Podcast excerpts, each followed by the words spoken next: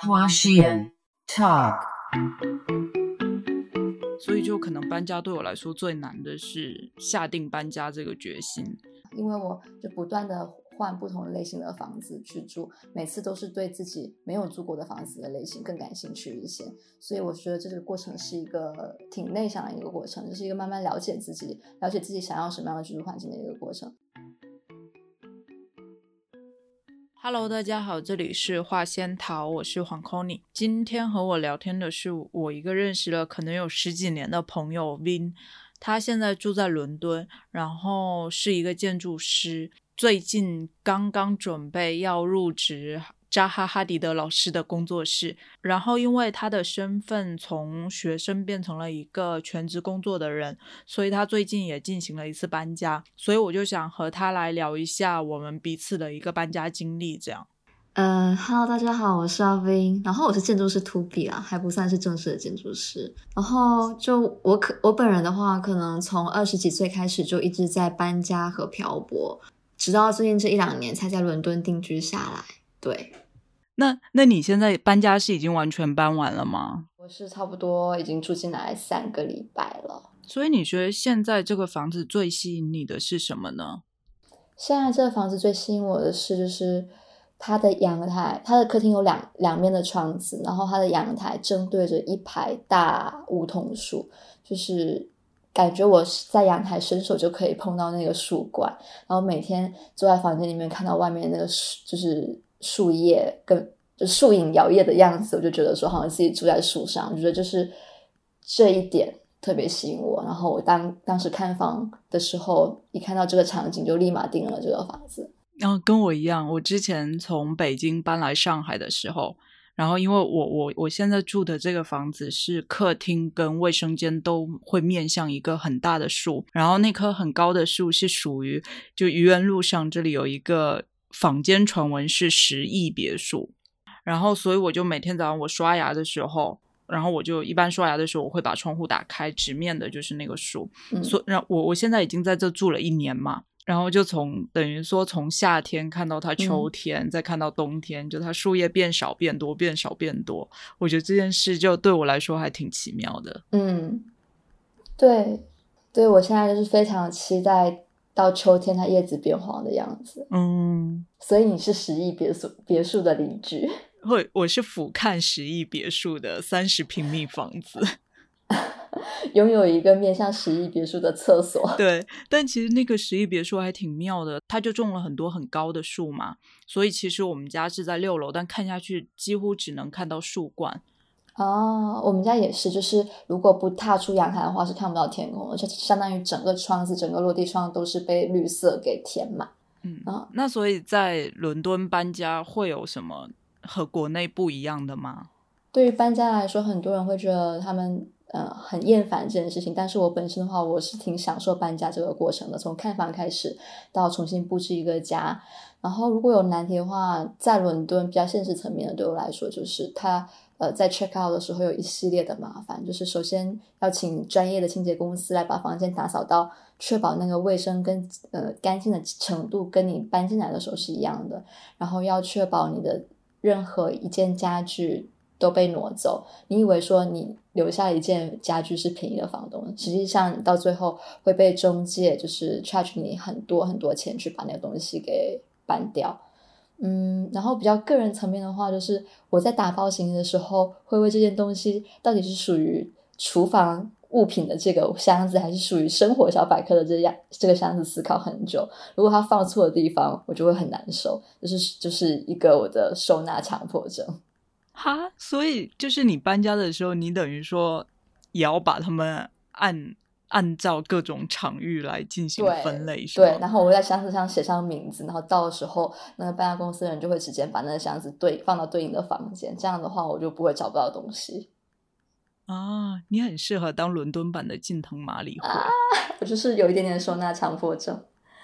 那嗯，对于你来说，你觉得搬家最难的是什么？我我好像还好诶，我我是一个特别懒得搬家的人，我觉得，所以就可能搬家对我来说最难的是下定搬家这个决心。嗯，就像我我我之前在北京住了差不多十年嘛，那其实后面的两年，我一直都在哀嚎，我想搬来上海。我就每每隔一阵，我就要表达一下这种感情，但是一直懒得动。一是就是在北京也有比较稳定的工作，然后而且在北京我住在就是三元里一带，那一带也算是我的舒适区吧。就虽然我当时已经挺厌倦我在北京那种两点一线的生活了，但住那边也还算舒服，所以我就没有找到一个契机能让我换一个城市。然后我不是去年是生了个病，所以就是哎，反正就机缘巧合之下，大概在两天之内打包好了所有的行李，然后一天叫了顺丰，花了两千块把所有东西寄回老家。就是有点有点狼狈，但又有点可以说是比较果断的一个搬家机会，对。所以其实就是有钱的话，搬家都很容易，花点钱能解决的事情都不是难题。对对对，因为我我之前在就是从三元里搬到三元里另一个家的时候，那时候。就刚工作第二年吧，就也舍不得花钱，所以都跟蚂蚁搬家一样，从这个六楼拿两袋子东西下楼，再到另一个六楼去。是我帮你搬家那一次吗？对的，对的，对的。但是后来我就会发现，就其实，呃，如果你有钱的话，不不是说有钱，如果你愿意拨出一笔钱去搬家的话，那一切都还挺轻松的。对的，对我之前采访过，呃，一个上海的搬家公司嘛，然后他是日式搬家的那种，就听说会有不少那种住在汤臣一品啊之类的人会花个九万十万块去搬家，对，然后这个其实就就是一个三天的时间，你打电话跟他们说，然后他们会派人上门收纳，然后进行各种收纳，帮你打包好所有东西，而且所有东西都会贴上一些什么防撞的。胶条呀，什么就跟我们在日剧里看到的那种搬家很像，然后帮你所有打包好，再用一天，就又又有一些人来帮你把所有东西搬到新的家里去。就我，如果你是一个想搬家的人，又有预算，我就完全可以考虑这个服务。就你一点心思都不用动，你只用跟大爷一样看着人家服务你就好了。嗯。因为我在伦敦的第一次搬家也是请同学帮忙，真的是非常狼狈。然后这一次就是多花了钱请搬家公司，就可以插手在旁边看。哎，可是我记得你好像没有住多久就会搬一次家，哎。哦，对，就是其实说到这个话题的话，我才意识到说我有很长的一段时间都在租房，并且是在不同的房市，嗯，不同的城市租房，差不多从。二十一岁开始，我就分别居住过，从台湾到东京，到北京，再到现在伦敦，而且居住的时间从就是三个月到两年不等。然后房子的类型也有很大的差异，一开始是合租，到青年公寓、单身公寓、studio，再到一居室，最后到现在也住过 loft，然后还有一个嗯带阳台的小房子，所以我算是在搬家上很有经验的一个人。其实就是在来伦敦之前，我都包括来伦敦的时候，我都不觉得自己是在搬家。我心里面对我要去的地方的停留时间有一个预期，所以我觉得更像是带着行李去一个地方生活一段时间，而不是搬家。所以就是直到现在，我有打算开始工作，然后对伦在伦敦嗯想要停留的时间没有预期的时候，我才觉得说我可能暂时会安家在这里，才有了搬家这个概念。因为我记得你在北京的时候是待了一年，对吧？两年，两年，我在北京待了一年半，快两年的时间。嗯，那那像这样的话，就是频繁的漂泊，这种在当时的情况下，你会厌倦吗？还是你也是享受这个不断换城市的过程？我觉得当时就好奇心跟想体验的感觉更多吧，所以完全谈不上厌倦。嗯，然后。我也不会带特别多的行李，就是，嗯，去哪都是最多两个箱子吧，嗯，就是比如说基本的一些衣服呀，然后化妆品这些是吗？对，因为我其实都会觉得说，我会在一段时间之内再换一个地方。嗯，那这会影响你平时的消费吗？比如说像你，你要买一件家具或者买一盏灯，你就会想到，呃，maybe 我不久后会搬家。对对对，会影响到。我可以买些小物件，但是就没有办法买喜欢的家具。所以就是现在开始，就是因为其实之前也工作过，但是之前的工作也是心理预期是一个会短时间的工作，所以现在当我开始准备长时间在这里居住跟工作的时候，我就会觉得说每个月可以花一定的工资出来买一件家具。嗯，不过其实我也不确定最后我是会回国还是在伦敦。如果到时候会回国的话，可能这件家具就很难处理。你现在搬到一个家里以后，你会第一件做的是什么事呢？来让这个房子更有你的感觉。其实主要就是通过重新摆放一些，嗯，沙发或餐桌的位置，让它的功能分区更明确一些，然后更符合我的生活习惯。然后可能还有就是这房子一开始我一开门的时候就正对着它的一个大书架的侧面，我觉得对于视线来说是个阻挡，所以我就会嗯比较。动作比较大的去调整一些大家具的位置，嗯，我觉得这对于你来说应该也一样吧。就是刚进入一个别人布置的家的时候，总觉得他的那个平面布局或家具的位置看着有点不顺眼，然后要根据自己的习惯调整一下。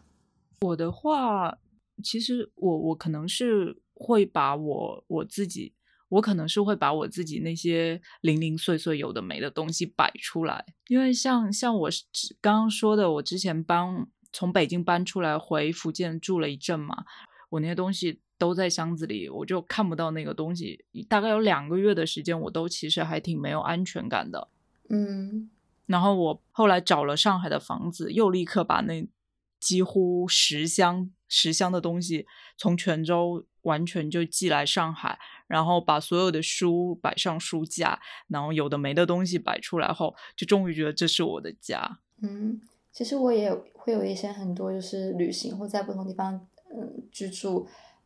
呃收集一些小物件，但是那些东西也就是在我附近的家里面，我没有把它们带着到处漂泊。但是就就比如说那些东西，你不会觉得说嗯，因为我对我来说，我是拥有了那件东西，我是想天天看着他们的。嗯，就是因为我不确定我会在哪里居住很长一段时间的原因吧，我会选一些比较容易携带的。一部分，但我不会就是全部都带走。而且我搬家对我来说很困难，还有一点是我有很多书和杂志嘛。对对，而且比如说我把它这些书和杂志都放在了福建的话，我不确定自己，比如说写稿或工作的时候可能会用到其中的一本。那时候我如果找不到那本书，我就会很焦虑。所以我搬家基本都是那三四箱书和杂志，就是随着我搬。我觉得我为了他们也是花了一大笔快递费。真的，书搬起来真的非常费钱。还有，比如说像你搬家的时候，你最重视的是一个房子的什么东西呢？嗯，对啊，我觉得我们可以来讨论一下这个问题。就是一般选房子的时候，嗯，大家都有几个考虑因素，譬如说它的地理位置、街区、通勤、新旧情况、它的装装修风格，对，装修风格啊、开窗啊之类的。对于我来说的话，其实我就是挺。感性的，我看到一个地方，只要只有它某一个物件或某某一个地方打动我的话，我会自动忽略它的其他缺点。就譬如说，像之前住到那个 loft 的时候，我就喜欢它的斜屋顶，然后现在就是喜欢它窗外大树，所以就是演员对我来说很重要。比如说，你的公司在一个呃没有在城市市中心，或者是在城市比较热闹的地方，你也愿意住在比较郊区的地方吗？嗯，这就是我之前北京住的地方啊。之前我北在北京的时候住的是东五环边上的一个青年公寓。哦，那时候是刚好说，就是那时候的公司也在那附近。那对我来说，我觉得很好，因为我在北京看房子的时候，我觉得挺绝望的。如果是市中心的房子的话，基本上就是都得合租才能在我第一年工作那个工资范围内负担得起。嗯嗯，所以当时的公司位置让我能租到一个三千多块钱能租得下来的单身就是小开间，我觉得非常的合适，而且是一个很新的公寓，我就觉得非常合适。嗯嗯嗯，那我们差别很大哎，是吧？因为对于你来说，你比较看重的应该是对对我来说，对我最重视的，我最重视一个房子的，其实就是它在的街区。嗯，对我像我在北京，其实住的是三元里菜市场附近。然后走走着就能到亮马桥跟三里屯那边嘛。然后到上海之后，我就住在愚园路这一边。就我很需要我家附近的便利性，比如说，呃，我能有菜市场，或者是呃那种卖菜的小摊子，或者咖啡店、面包店、便利店。嗯，因为我自己会觉得我在家的时间其实没有那么多，家可能对我来说更像是一个像什么呢？就像是一个和，呃，它只要能满足基本功能就好了。嗯、我我似乎能感觉到，我好像比较比较在意这种内部空间，你比较在意城市的外部空间。对，就是我我我觉得，嗯，城市我附近街区其实是我家的一个延伸。嗯，其实我也是喜欢就是逛街区的，就是包括我在伦敦住的这几个房子，就是街区也都还不错。我能体会到，呃，就是那种街区，就是在北京住的时候，周边非常贫瘠的那种感觉，其实会让你有一个非常，呃，在大城市漂泊的感觉会特别特别明显，会觉得这个城市除了你的这张床以外，你无处容身，那感觉会非常强烈。所以街区确实很重要。然后会提升幸福感。不过我记得你说过，就是如果一个家里面布置的非非常舒适，然后能能有好喝的咖啡，能有呃，就是非常舒服的话，谁还会愿意去 就是去找咖啡厅，或者去城市以外其他空间呢？就我自己来说，我其实还挺矛盾的。就我也想住市中心一个比较好的街区，但同时又想要一个比较舒适的、宽阔的家的空间。这样，但可能当下好街区的优先级会更高一点。我很难想象我很长一段时间不出门，然后在家里尽情的 享受家居生活。对，就很像呃村上春树那本书啊，《刺杀骑士团团长》里里面不是有个角色叫做免色嘛？然后他就是一个人住在山谷里，一个白色的大房子，就超级豪华，但是他就超级孤单。我觉得我不会喜欢那样的生活啦，我还是需要我家附近有很多呃社区感的东西。嗯，对我来说，我是可以花很多时间在家里待着的人。我我需要我家附近有一些我可以默默观察人类的地方，就比如说原来在北京的时候，我就会经常到家楼下的金客隆去转一转，或者去更远观设。那个 City Shop 去看一看，好像也没什么东西要买的，但是呃，就可以偷偷看别人都买什么，这对我来说还挺爽的。对，而且有时候你经过一些小店，比如说那种专门卖地瓜干的呀，专门卖水果的那种小店的老板，然后其实因为买的多了，就互相也比较熟悉嘛，就经过的时候还可以互相问好一下，就这个是我很享受的那种社区感的样子。嗯，类似对。我觉得还是很有必要，就是跟你在的城市去建立一定的联系，去建立这个社区感，不然的话很容易变人就会变抑郁。嗯，然后说到社区感，我觉得伦敦有一个很能体现社区感的地方，就是 Barbican。我一直觉得说我在伦敦最喜欢的地方就是我家跟 Barbican。你要不要介绍一下 Barbican 是什么？哦、oh,，OK，就是 Barbican 的话是，嗯，伦敦在差不多。嗯，就就一九七零年左一九七零年代建成了一个大型住宅综合体，它应该是呃，我记得它是世界上最大的住宅群体。如果我有说错的话，请纠正我。然后风格上的话，它是就是嗯野兽派或者说粗野主义的建筑代表之一。嗯，就是我个人比较偏好的一个建筑风格之一。然后它的内容非常的完善，除了住宅以外，包括有学校啊。剧院甚至温室，所以它是我理想中，它是我心中非常理想的一种内向的社区。就是你在它里头，感觉你可你跟整个伦敦大城市都脱离了关系，然后可以在里头待一整天那种感觉。嗯，它虽然自己很内向，但是也它也算是城市的一部分。这些设施什么都是可以由市民共享的，就是大家可以随意的进出到这个里头。它有点点像是。呃，它其中的一部分公共区域就有点像是城市的公园的感觉。那 Barbican 里面的房子会有什么不一样吗？就首先它有很多，它有很多不同的户型。我曾经买一本书，然后把它的每个户型都看过，我觉得它很多户型都还不错。然后我最喜欢的可能是它那些带有就是半圆形窗子的那些呃那些公寓，就是嗯，然后除此之外，它最大一个特点可能是你从呃建筑的外观上就可以看到它有一个。呃，过廊就介于阳台跟过廊之间的这么个东西，把每一户都串起来。它其实充当一个消防通道的功能，但是就是变成是你邻里之间都是可以通过阳台就是互相接触的。虽然可能现代社会大家也不会特别愿意去跟邻居接触，但就是那个阳台看起来就让它是呃视觉上让它跟其他的建筑非常不一样。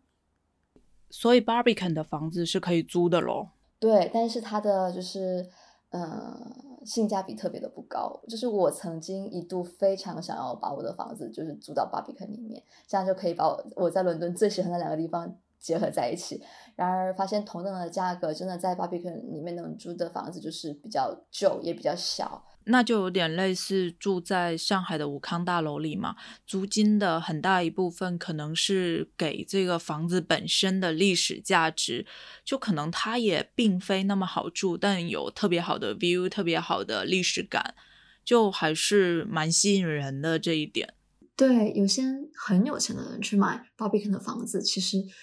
更像是把他们当做一种收藏，就它整个是个嗯有建筑价值的收藏物件一样。然后除了那个建筑的价值，其实还有很多人是，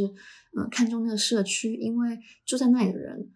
嗯，有许多是什么设计师啊或艺术家啊，就是那个社区氛围跟社区文化在那边，所以很多人会选择选择 Barbican。但是对我来说，还有个硬伤就是那里不可以养猫，所以最终我还是放弃了。我之前是做家居编辑嘛，其实就采访了很多那种租了个房子花了。四万、五万、十万块来改造一个房子的人，我曾经也动摇过，我要不要改造一下自己租过来的这个房子，但一直其实都下不了决心。一可能是因为钱真的不太够，第二是，呃，我觉得好像我租的房子一直都就是那种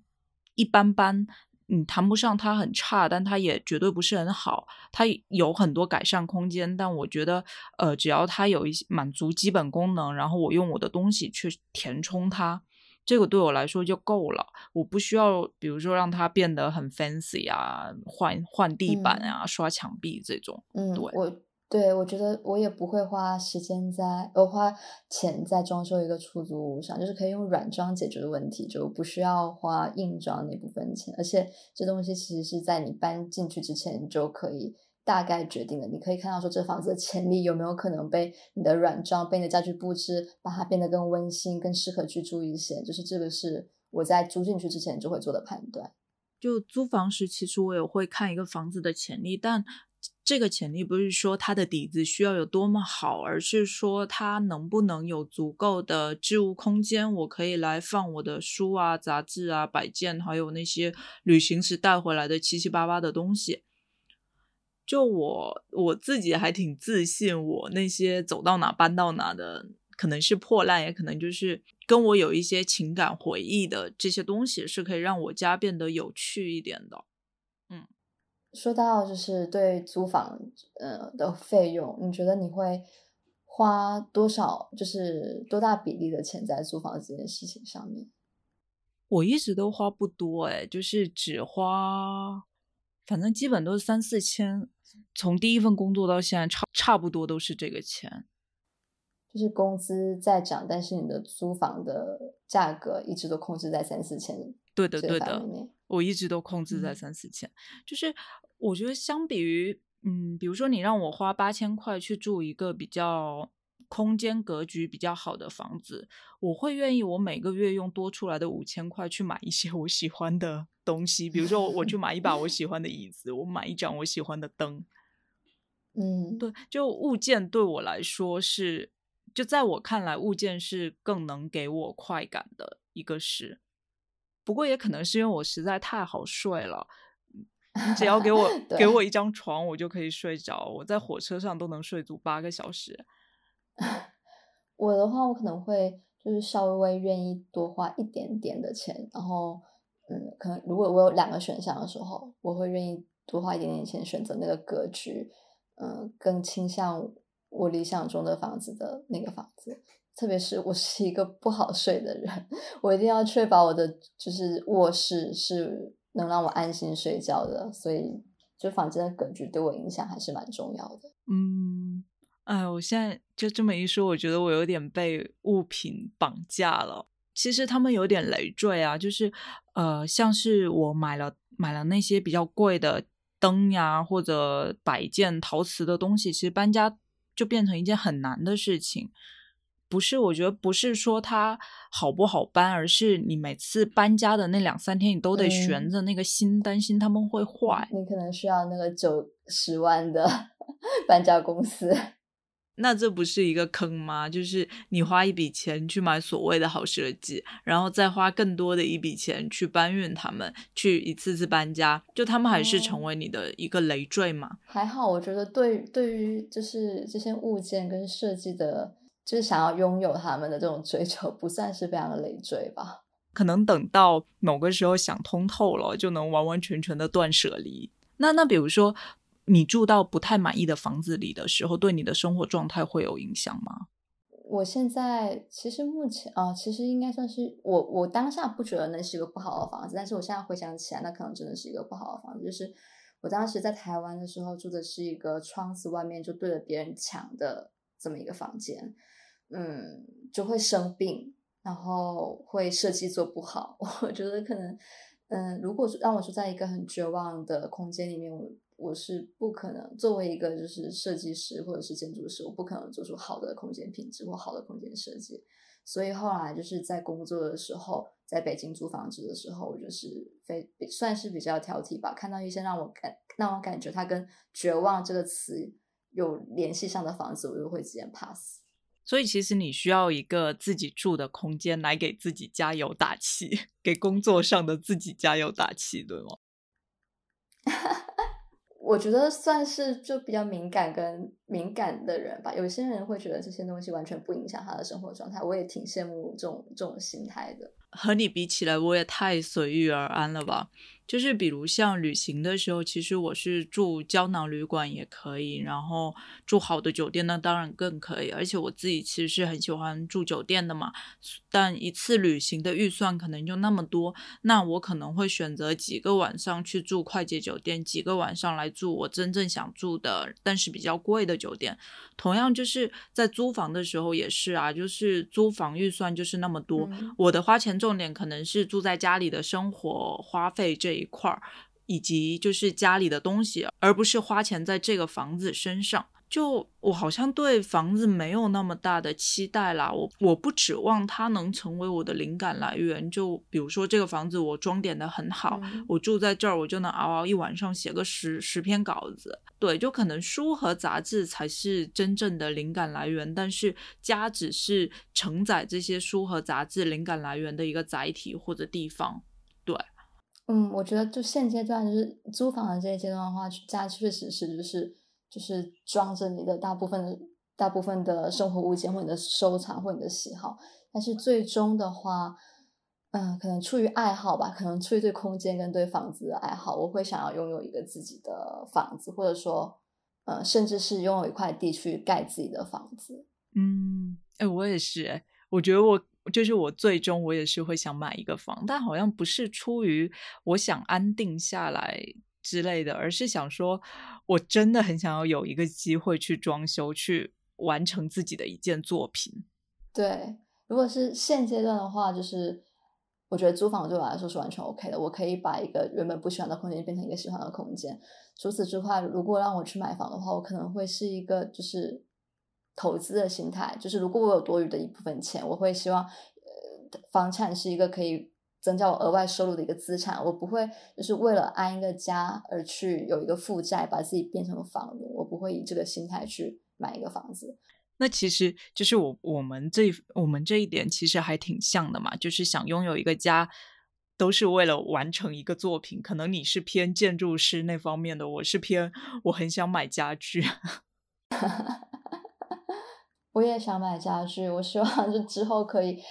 之后可以有一部分每个月的工资有一部分的钱可以投资到一部分一一件家具上面，我就会很开心。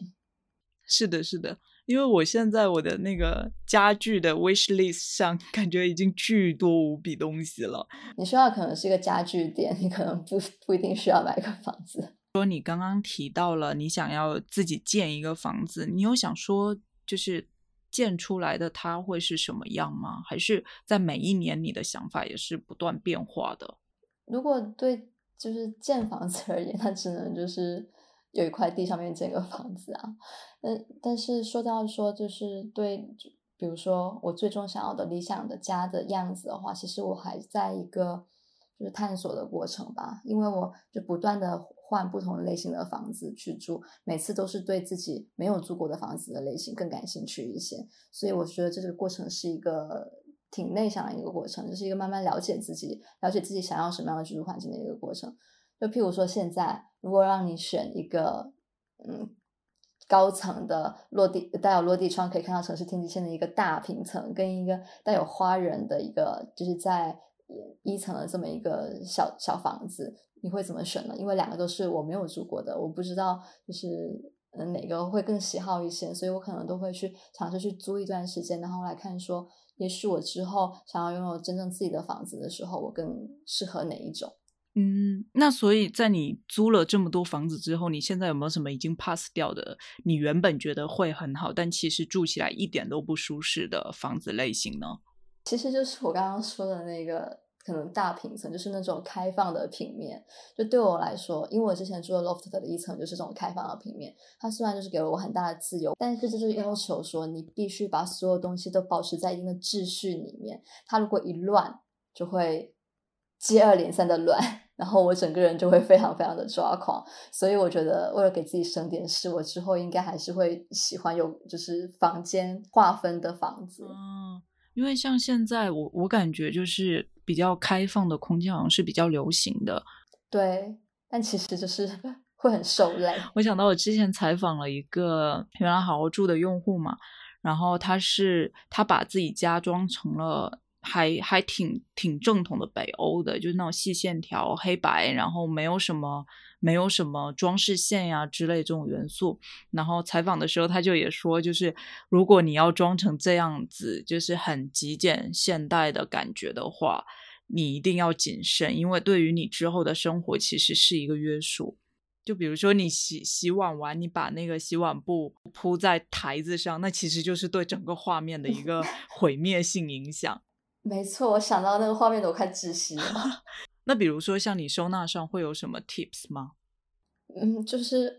有一些格，有一些嗯收纳盒啊，把它们好看的一面展示不出来，不好看的东西都塞到看看不到的盒子里面。但这样你会忘记，因为对我来说，我是觉得，如果我买了收纳盒，我把那些东西塞进去，那那些东西明明就是永远不会拿出来了，对吗？对，一方面是那些东西，其实我塞进去的当下就意味着我需要断舍离掉它们了。然后另一方面是我买的东西基本都是我想看的东西。我我能理解你这种心情。对我完全不舍得把它们放弃。其实大部分我恨不得一天二十四小时看着 它们。其实大部分东西我也就是摆出来，然后那些嗯，可能塞到盒子里面都是我男朋友的东西。但是这样你们两个是 OK 的吗？他就会经常找不到东西，然后问我在哪，然后我就可以就是瞬间告诉他说那个东西在哪里。嗯，因为我其实都记得他们放在哪里，但是我只是觉得他们不不好看，我想把他们装起来。那为什么不买一个好看的东西替换那个不好看的东西呢？因为那是我男朋友的东西，我没有办法 决定，他的东西就是丑。没有啊，他有很多就是设备类型的东西就。没有好看不好看之说，不过他拥有自己的一个小柜子，就是展示他所有的设备。嗯，好直男哦。对，好直男。哎，然后最后我还想问一个问题，比如说你住在伦敦，还有住在日本，以及住在北京，你会觉得这三个城市有什么不一样吗？嗯，我觉得在北京的体验我可能谈不上太多，因为我实在住的太外环了，就是所以我对北京的居住体验。就北对北京的城市不是特别有感觉，可能是没有深入那些街区去去去真正的居住过一段时间吧。我我觉得好像，比如说你要真的感受到北京的居住，可能还是得住一次胡同里，对吧？就得在胡同里住个一年去体验一下。对，是的。但是当时其实我这一次在我找到工作之前，我是有考虑过回北京工作的。然后我看了北京的租房，就是。又很绝望，就是你在胡同里面很破很烂的房子，一个月要七八千块钱。然后如果你想要在市中心不合租租一个单单身的单间的话，也是差不多这个价格。嗯，那日本呢？嗯，然后日本的话，呃，其实日本的话，我会比较像是你刚刚说的，没有怎么在意内部空间，然后主要去主要去就是呃探索城市，因为只住三个月，所以我就是非常迫不及待的一直去呃去城市里面去发现一些好玩的地方，所以日本对我来说有种半居住半旅游的感觉。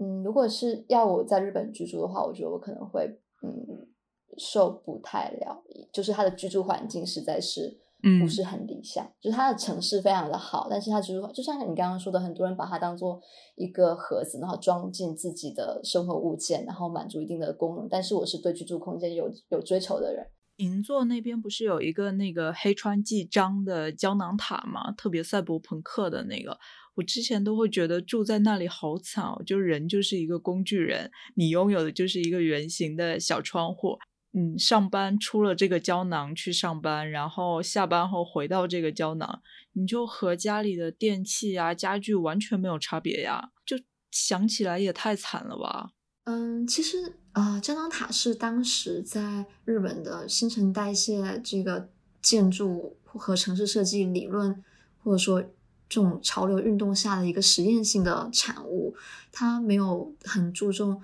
嗯内部的空间，或者说它其实就是。抓住了日本日本人的这种内部家居空间的特性去做这么一个建筑，所以说它很直接的反映出了日本人的家居跟生活状态，有可能还会加重这一种嗯，大家互相之间非常隔离，然后每个人在一个小盒子里面过日子的这种社会现象。嗯，所以我觉得日本就是我很喜欢它的外部空间，它的城市，但是我不会在一个自己没有家庭基础或者是朋友人际关系的情况下，嗯，轻易的下一个去日本居住的这么一个决定。所以其实还就是，呃，我觉得一个一个，我们不能说房子吧，就是在哪里安家这件事，不仅是。空间本身也是一个你的社交关系啊，或者你自己的心态，就一切都都要在一个很 balanced 的状态，这个家你才能安得下来。嗯，算是这样吧，就是跟当下自己的状态很有关系。嗯，因为可能比如说对于很多来伦敦念书的人来说，他们只待一年就是那种。嗯，in suit 带一个卫生间，然后几个不同的人共用一个公共的厨房那种学生公寓，就可能对他们来说，可能也并不会在这个城市找到归属的感觉。所以说，跟当下的状态很有关系。不过这么说来，我现在想，好像我是住在比如说胶囊塔里的房子，会对我来说可能更有安家的感觉，因为我上半年不是回家住了几个月吗？按房子来说，其实。我家是还挺理想的嘛，我的房间就在二楼，然后是一个超级大平层。我爸又超级浮夸，就是那弄了一个巨大无比的卫生间，里面有什么桑拿房、浴缸。对对，但是其实我上半年住在那的时候，我会觉得有一点局促，哎，嗯，可能是因为就是我有独立意识以来，其实都是住在城市的小房子里嘛，就这种习惯和心态对我来说，可能是更平衡的一种状。状态，但是譬如说，现在把你就是福建的那房子放到东西中东京的中心，那当然好呀！我也想，我也想在东京市中心有一个 超大的房子呀，谁不想呢？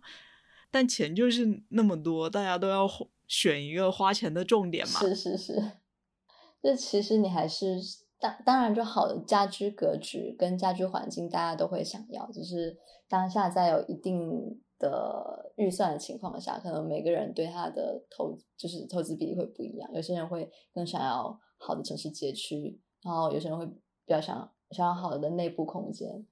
对，所以我是觉得，就其实大家只要有自己可以说是爱好吗，或者是呃自己的一个花钱的重点，就这样其实就差不多了。因为我我有认识那种做时尚行业的朋友。然后其实他们他们租的房子其实也是破破的，然后他们家最贵的其实就是衣柜，就一打开全部都是山本耀司呀、Com d e g a 送的衣服呀。对，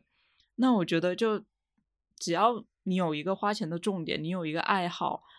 在我看来，其实家的重点应该是能承载你的爱好，而不是它需要是一个 fancy 的房子或者是 fancy 的家具，就这不应该是唯一的衡量标准。对我来说。对，是的，可能对于我来说，就是家本身 就是我的爱好，就是空间本身就是我的爱好，然后所以对啊，谁叫你是建筑师呢？如果你是喜欢家居的，那你去导师，那当然无可厚非，就是这是一件很好的事情。但是，呃，如果你有其他的爱好，家可以作为一个辅助，就你不用全身心的费力在里面。对我是这样觉得的。那感觉我们今天也聊得差不多啦，那就祝你在伦敦新家里住得好，拜拜。OK，拜拜。